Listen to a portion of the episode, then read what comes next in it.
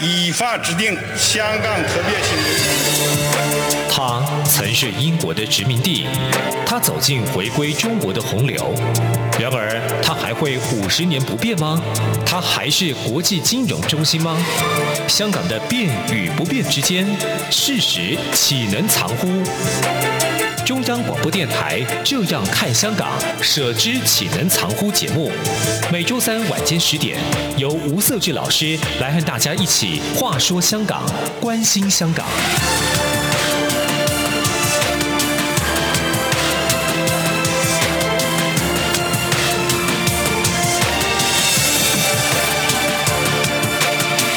这里是中央广播电台台湾之音。呃，你所收听的节目是《舍之岂能藏乎》，我是节目主持人吴色志，欢迎您的收听。那我们想，呃，在上个礼拜呢，我们邀请到台北海洋科技大学吴建忠吴老师来跟我们分享有关于香港他，呃，对于《港版国安法》通过之后，以及香港的选举制度改革之后，那么。爱国者治港这个概念该如何落实？那中共眼中的爱国者的定义是什么样？哦，上礼拜其实建中跟我们分享非常多哦。那其实不管怎么样哦，其实在这整体上，香港的一个政治形势是越来越险峻哦。那我们这礼拜也非常有荣幸的，再邀请到建中来继续的跟我们分享他的观点哦。来，建中你好。呃，主持人、各位听众朋友，大家好。那过去当中，我们在对香港的印象会认为说，香港就是一个非常自由开放的社会嘛。那再来是它有一定的法治。那再来是说，呃，香港它其实非常有趣，就是说它，呃，虽然是它在一国两制之下，它它的主权也回归了中国。那但是呢，它的一个呃整个社会对政治社会的批判度还是存在。那过去如果呃曾经去过香港，会非常。清楚哦，到香港你要坊间，你是不用你不用进去香港，你在香港机场就可以看到很多呃一些批评、讽刺。呃，中共政权呃一些斗争史的一些书籍哈，尤其那再也是你看到他们的媒体，其实也报道非常多元哦，多种面向来去针对呃香港跟或者是中国相关议题。那但是这几年这样的氛围都逐渐没了。那尤其在去年开始港版国安通过之后，以及加上今年呃不断的政治抓捕跟司法审判，那选举制度改革，然后爱国者治港等等这些概念出来之后，其实香港这些的一个我们如果过去对香港一些这样的一个。印记或者这些想法，其实这些都慢慢没有了。那上礼拜其实建中有跟我们分享到，他觉得说，其实他对未来整体像香港是非常悲观哦。我们呃要看到香港所谓的过去那种司法司法独立这样的印象，其实在香港其实这部分已经慢慢被中国给裂解掉了。那其实我们刚才提到说，香港整体上它的过去当中拥有这些所谓言论自由的空间被限缩。那有一则新闻，这个我想很多的听众都应该都知道哈，就是呃，香港的《苹果日报》它在啊、在六月中旬的时候，它已经关关门了哈。呃，在六月二十四号那一天最后一次出版，它总共印了一百万份，然后抢购一空。那街上就是很多人，很多人在排队买。然后当时我原本还想说问一下有没有香港朋友帮我买一份来做纪念哈，那结果动作太慢，啊也买不到。呃，吴建中你有买到吗？呃，我我只有买到台湾停刊的这个《苹果日报》是是的一个部分。这个我们等一下也会谈哦，就是说台湾的《苹果日报》在上个月，就是呃在上上个月不好意思啊，在五月的时候就也也停刊了哈。那呃台湾的《苹果日报》跟香港《苹果日报》相继停刊。那这个到底有什么意义？我们可以等下请建中来跟我们分享。那苹果日报，香港苹果日报停刊之后，但很多人都认为说，这个就是香港言论自由、新闻自由的一个。哀歌嘛，那同时呢，也开始奏起了接下来可能会进一步在惩治的对象哦。香港许多的媒体现在开始呢，也呃，有些媒体早就已经投诚了啦。那有些媒体呃，还可能过去的黑黑对对中共来讲，这些记录黑记录哦，慢慢会被挑起来，可能开始也会被作为呃，在开始呃惩治的对象。建忠你怎么看？接下来，当然我们知道呃，七月一七月一号，就是因为七月一号开始呢。中共党庆嘛，那现在党庆已经也过了一个礼拜了，那这个会是这些香港的民、香港的一些言言论自由或者是新闻自由也开始会逐渐限缩，还是会继续限缩吗？呃，我我觉得会越来越呃限缩，那甚至于呃到最后可能都会跟所谓的党媒的一个部分言论上面是一致性的一个。情况为什么这么讲？因为我们看到这个呃香港公民社会的呃这个力量，那我们看到面对这个呃中共的这样的一个强势，最后只能偃旗息鼓的一个部分。那香港在世人面前陨落，那所有有话语权的国家，特别是欧盟哈，嗯，那这个呃也这个也力量有限。所以，呃，到底还能够说些什么？这两年国际社会能呼吁的、能说的都说了。嗯、那包括我想，包含连 G7，呃，甚至于在联合国里面，呃的这个人权委员会里面，呃，有发表的这样的一个呃针对中共人权的一个呃报告。其实这些态度大家也都是非常的清楚，但是呃，到目前为止看起来是。说什么都没有用了，所以呃，面对呃这个苹果日报香港的这个停刊，甚至于包括苹果日报新闻编辑的这个拘捕，甚至于这个香港的媒体言论空间的崩塌，那到底呃什么样的一个话语是有力气的，或者是有意义的？那甚至于我们可以看到香港人哈，香港人。呃，在这个呃一路走来，其实都非常的谨慎，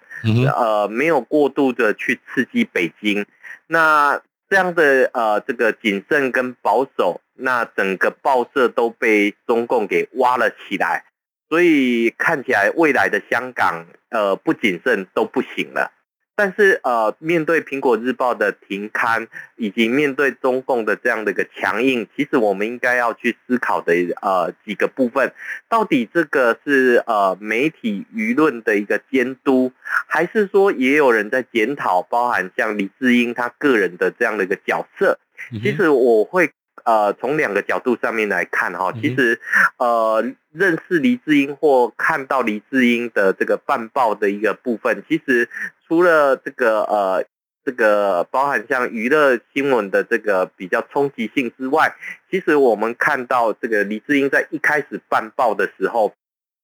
对于所谓的国家意识啊哈，国家意识上面来看的话。其实，呃，我自己的观察，黎智英是一直非常强调所谓的一中原则的一个部分。你很少在他的报纸上面可以看到中国跟台湾两个名词同时出现。也就是说，他通常我们看苹果日报，大概都会看到北京啊、台北啊这样的说法，或者是中国大陆啊、台湾这样的一个说法。那甚至于我们看到苹果日报的这个中国新闻，其实它的报道水平很高。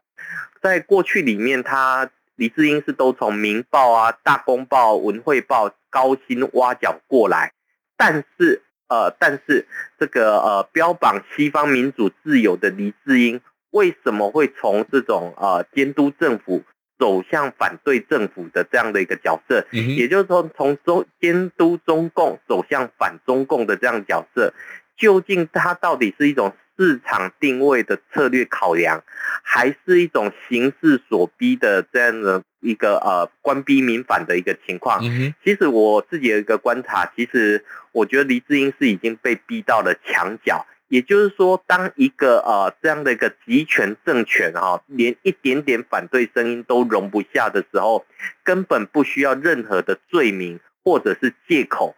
其实呃，对于这样的一个呃黎智英被捕，甚至于他的这个编辑团也陆续被抓的一个情况，对，我想对于香港的言论自由的一个部分来讲的话，是彻底死心的。所以我们看到这个呃这个无边界记者呃的联盟，或者是呃这个很多记者的这些团体。他们都到呃，包含像这个中共的驻外馆去做这样的一个无声的抗议，嗯，但是这样的无声抗议里面，对中共呃以摧枯拉朽的这种呃力量来摧毁整个香港的这个出版界或言论界的时候，我们就可以看到这个呃关于民斗之后，其实呃对于中共的这样的一个呃这个一个呃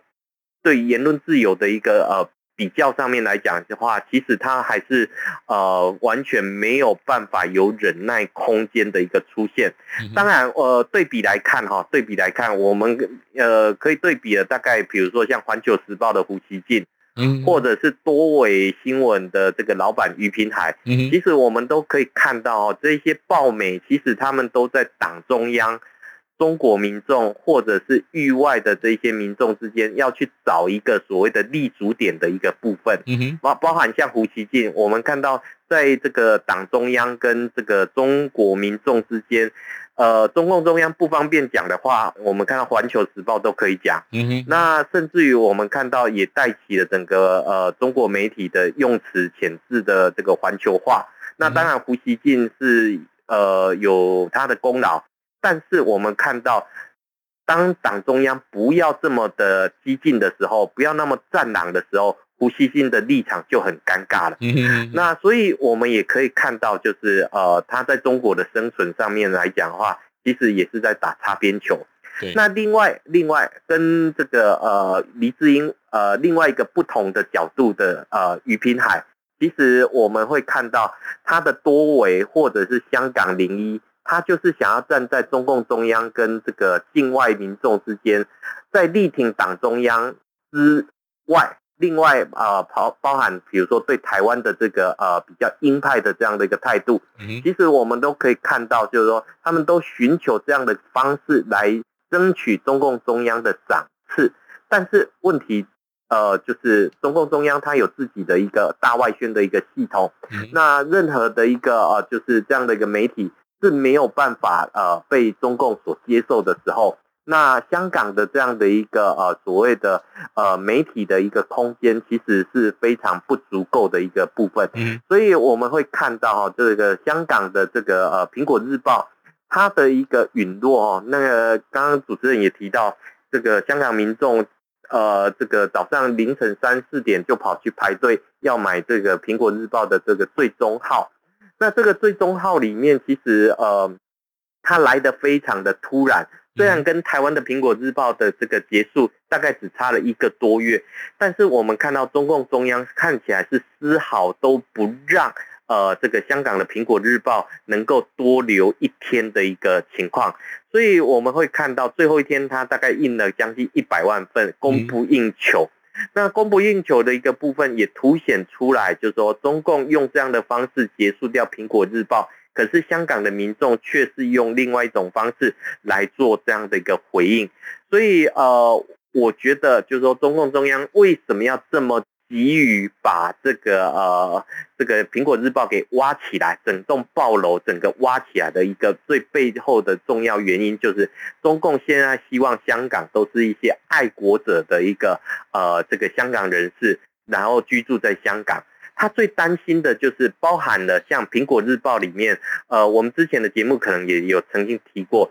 就是说在苹果日报里面有很多的爆料或者是笔名的这一些撰稿者。那中共中央是非常想要知道，到底哪一些人是披着爱国者的外衣，或者是呃以笔名的一个方式来颠覆中共的这个政权。所以我们看到中共是迫不及待的去搜捕这个呃这个苹果日报的大楼，甚至于把他们的电脑全部都扣走。那这个扣走里面，我我其实最担心的，其实就是这一些撰稿者的这些基本资料，嗯哼，他可能就被中共给拿走了，嗯，或者是比如说像在大陆里面有一些维权人士，他们帮苹果日报写文章，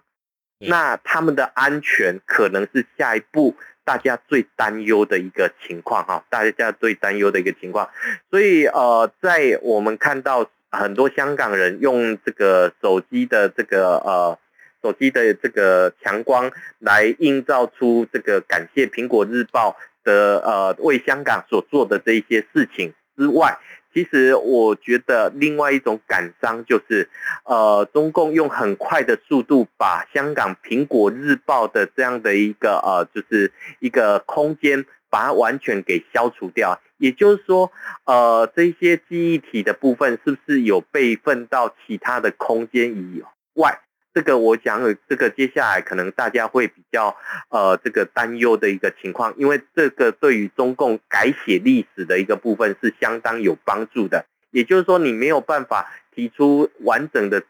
史料跟证据的时候，那就会变成是由胜利者来写这个呃港史的一个情况。我想这个是呃，在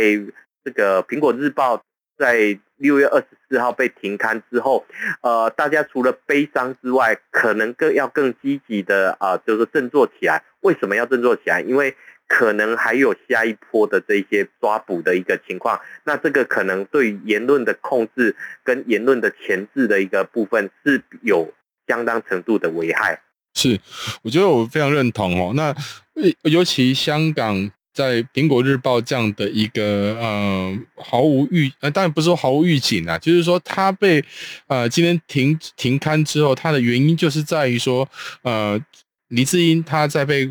关押的过程当中，他的资金以及他的呃这运作这个所谓媒体的相关的一些呃账户呢，都被都被冻结了。那使得使得说你一个报社，它它要经会有一个媒体，它要经营这些所谓基本的一些呃经费。完全没办法，没办法，没办法使用嘛。那当然，如果没办法，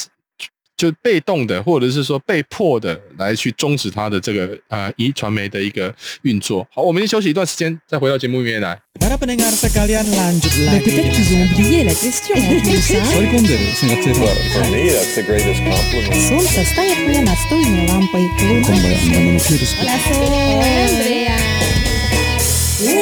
世界的那个尽头请你跟我这样做。turn on your radio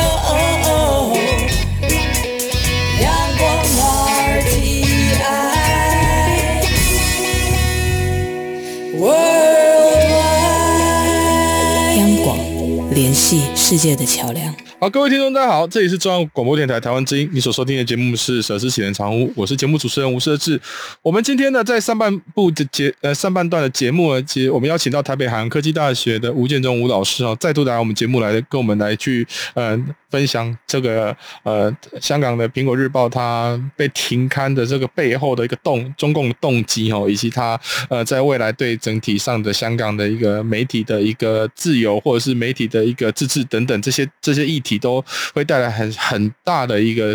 呃很大的冲击，甚至说它会让更多的其他香港媒体因此而出现所谓的杀鸡儆猴的效果哈。那刚刚其实建中有提到，那未来整体上香港的一个呃一个。就是说，呃，可能开始必须得担心哦，有些许多媒体在过去当中一些报道哈，曾经报道过的一些一些一些内容，可能是呃呃，以中共来角度来看，就是一个不是爱国者该有的表现哦。那这东西怎么看说？说那当然国际也谴责啦，你刚才也提到了，那美国英。欧，反正欧美国家也都跳出来，呃，来来针对这个《苹果日报》停被迫停刊这件事情，有一些看法、一些观点啊。可是老共看起来也是无动于衷嘛。那这个对整体上来讲，后续呢会会有怎么样的一个发展？我我想哈、哦，这个国际不缺乏热各种的这些声援表态，嗯、但是面对北京的这个强势作为。其实我看起来，对于再多的声援，其实也显得非常苍白。为什么这么讲？呃，在联合国的人权理事会上面，我们看到加拿大驻这个联合国的大使诺，他有发表一个声明，联合了四十多个国家，针对呃这个新疆人权，要求中共能够尽速让联合国的调查团。以有意义、不受限制的调查，那我们看到很多西方国家都已经呃发生，那但是我们却看到这个呃呃包括了哈这个呃白俄罗呃乌克兰哈乌克兰却因为中共的压力，中共有什么压力？中共说要提供疫苗给他的五十万剂不给他了。所以我们看到这个乌克兰就撤回了这个呃声明的一个部分。那我们看到加拿大的这样的一个呃联署，基本上它是属于第一世界的这个经济先进国哈，基于共享的价值，要求哈要求这个呃反映这个中共的这种国际政经实力。但是我们看到呃这个中共马上用他的这个政经实力哈，马上动员第二。第三世界的友邦来护航，那包括了这个西巴利亚体系的这个呃思考哈，也就是说主权不受侵犯的原则，来作为这个反抗，来作为反抗。所以我们看到这个呃这个西方的这种自由主义或建构主义的这一些理想，那面对的这个呃全球化洗礼之后，呃现在的中共用这种所谓的呃地缘政治的这样的一个方式。那这个其实也是回归之后的香港，它应该要去呃面对的一个部分。但是呃我们会看到哈，这个苹果日报停刊之后，包括了国际特色组织啊，或者是无国界记者组织等等哈，这些呃都认为这个香港的呃。的苹果日报，它是一个窒息而亡的一个情况，会造成整个香港媒体的寒蝉效应。我想，除了香港之外，即使在中国大陆的驻外媒体也已经出现这样的情况。除了限制采访的这个方向之外，那我们看到这个西方媒体在中国大陆要进行采访的时候，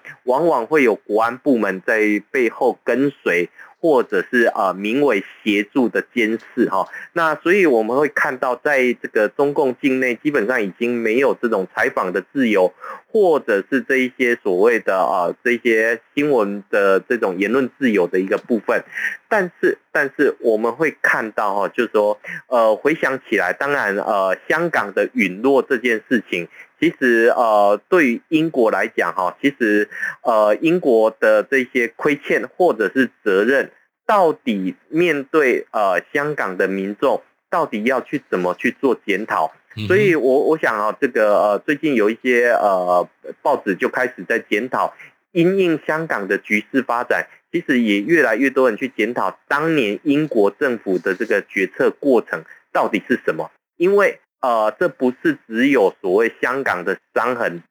之外，另外更重要，这其实是英国的耻辱了哈，英国的耻辱。那所以我们看到最近在这个大陆的媒体里面，很多人都在谈这个呃英国跟这个呃在南美洲的这个国家哈，他们对于一个岛屿的争夺。那所以你可以看得到，就是说呃过去的这个日不落帝国，呃它的这个殖民的这个香港。那面对中共的这一些强势里面的无作为或无能作为的一个部分的时候，其实是非常的讽刺哈。所以我们会看到《苹果日报》在政治压力下面停刊，然后造成香港的言论限缩、记忆抹除，还有恐惧蔓延的这些冲击的一个部分，其实也让香港的啊这一些所谓的。东方明珠完全失了色，那所以呃，我觉得像香港呃的苹果日报停刊，其实跟台湾的苹果日报停刊，其实也有一些呃这个呃相同之处哈，也有一些相同之处。呃，也就是说，在这个呃香港的这个呃苹果日报的这样母公司的一个支撑之下。的确，呃，对于台湾的《苹果日报》的一个支撑，也产生了无力感的一个部分。所以，我觉得，呃，其实香港的《苹果日报》的停刊，其实是跟台湾的《苹果日报》停刊是有联动的一个情况。对，但是，呃，因为我们知道，其实香港的《苹果日报》跟台湾的《苹果日报》基本上都是属于你自己拥所拥有的嘛，哈。对。那，呃，但是。当然，我我觉得一定有影响啦，因为倪志英他在因为被关押等等，他的一个资金被封锁之后，当然会影响到这个所谓的两边呃两边的苹果日报的运作以及他的资产。那那所以呢，呃，看得出来，苹果日报台湾的苹果日报除了是因为呃香港的因素，就李志英这个资资金的因素等等之外，也因为它面临的这个台湾这个媒体市场的竞争。但是呢，我认为唯一的不同就是在于说，啊、呃，台湾的苹果日报它还是持续在运作它在网络这一块的经营。但香港的苹果日报这一块，呃，不管是脸书或者是推特或者是它的那个网站，基本上目前是看起来是停摆的。那这个这个部分，其实，呃，我觉得这个是很有很有差的，是因为说，因为苹果日报它如果在香港继续运作的话，它当然第一个它。那他面对的这个说被被迫下架的一个压力，但是他如果持续在网络上再去运作的话，那也可能会变成是一个中中共所惩治的一个对象。那这种这个来说的话，我觉得啦，其实当然苹果日报香港苹果日报下架，那你未来也不太可能在香港再死而复生吧？那但是呢，呃，在国际上，其实我之前也听到有一些有一些说法了，就是说，呃，当然，既然香港的一个民主的一个氛围或者自由的一个气氛已经慢慢就没了，但是呢，呃呃，怎么讲？过去它也是很多各个各国的很多的媒体的一个集散地哈，就是说都在那边。就设有分部，那尤其针对大中华等等这样的议题啦，那那这些媒体未来当中可能也是不知怎么办，就是说他可能也必须面对要离开香港这样的一个问题。那呃，这时候台湾可以扮演什么样的角色呢？呃，我我我想大概有两个部分哈，第一个部分是呃，我觉得呃，依照台湾苹果日报的一个说法，就是他认为就是因为不堪亏损。以及香港的这个局势的恶化，嗯，最重要的，他提点到一点哈，就是呃，亲中势力封杀各种广告资源，所以台湾的苹果日报必须停止资本的发行，来进行这个呃，我集中资源来发展网络的一个部分。其实我们知道，比如说像呃联合晚报啊这些，其实都已经陆续停刊。那呃。不管是香港苹果日报也好，或者是台湾的苹果日报，其实都有想说要透过网络来进行收费，但是最后都不了了之。也就是说，呃，凸显出其实呃，大家对于现在的一个媒体或者资讯的一个来源，越来越强调网络化的一个部分。呃，这个的确会对纸媒来讲是会造成一个很大的冲击。但是我们这边提到的就是，呃，现在呃，包含了。这个呃各种的媒体广告资源的这些下放的一个部分来讲的话，其实呃我们看到台湾苹果日报呃当然它不像这个呃中国时报，他们还有联合呃电视台啊、旅行社啊、保险公司啊这些等等呃的意外收入。所以，呃，一部分来讲的话，如果只靠网络媒体来进行这个呃支撑的话，这个恐怕是呃会有它的一个难度的一个部分。嗯、那当然，呃，我们知道，就是说从这个香港反送中之后，其实开始陆陆续续有一些西方的媒体。它的一个亚太营运中心都从香港往台湾来搬。那我们知道，过去中华民国政府其实就曾经呃提供像这个呃南投的中心新村，要作为这些境外 NGO 来台设点的一个呃总部。那这个其实我们已经看到有部分的成果展现。但是另外一个部分，当然就是呃，这个西方的媒体开始它的一个驻点的一个部分，呃，开始从中国大陆或从香港开始搬迁来到台湾的这个时间点。那我觉得台湾政府啊、呃，当然呃，对于这个台湾的新闻自由的一个部分是相当有把握的。所以，如何透过呃这样的一个呃这个呃各种的这些西方媒体来台驻点或者是设立分部的一个情况，来对于比较台湾跟中国大陆的这种所谓的自由跟共产的这样的一个呃比较。我觉得台湾是有它的一个优势的一个部分，这个优势会转而变成另外一个部分，因为我们知道过去里面台湾的这个中国大陆研究叫匪情研究嘛，那现在其实是更多的是中国因素的台湾防卫，那台湾防卫的一个部分也刚好是西方对于瑞士力防卫的一个呃很重要的一个看点。所以，如何把这一些台湾的经验，透过这一些呃原本在中国大陆或者在香港驻点的这一些记者，然后能够传达出去给西方媒体看见这样的一个事实，我想这个是未来大家应该要去注意的一个重点。是我非常认同哈。其实台湾作为一个民主社会啊，不管对整个东亚地区或亚太地区，甚至是说华人的社会来讲，它确实我们可以作为一个民主的灯塔。那这作为一个民主灯塔，除了我们自己的制度民主的一个生根之外，其实最重要的还是在于说，如何让台湾这样的一个自由的社会的一个氛围，能够有助于国际社会能够更关注呃整体上，包括中国、包括香港、包括整体。的亚太国家都能够在这样的一个民主的一个价值跟氛围之中，能够继续继续的往前往前行。我们今天的节目到这里，也非常感谢建忠再次到我的节目来。谢谢。呃，如果你有任何问题，欢迎你写信到台北市北安路五十五号中央广播电台台湾之音收。你也可以 email 给我，我的 email 是 scwu 一九八零 gmail.com。欢迎你的收听，我们下周三同一个时间空中相见，谢谢。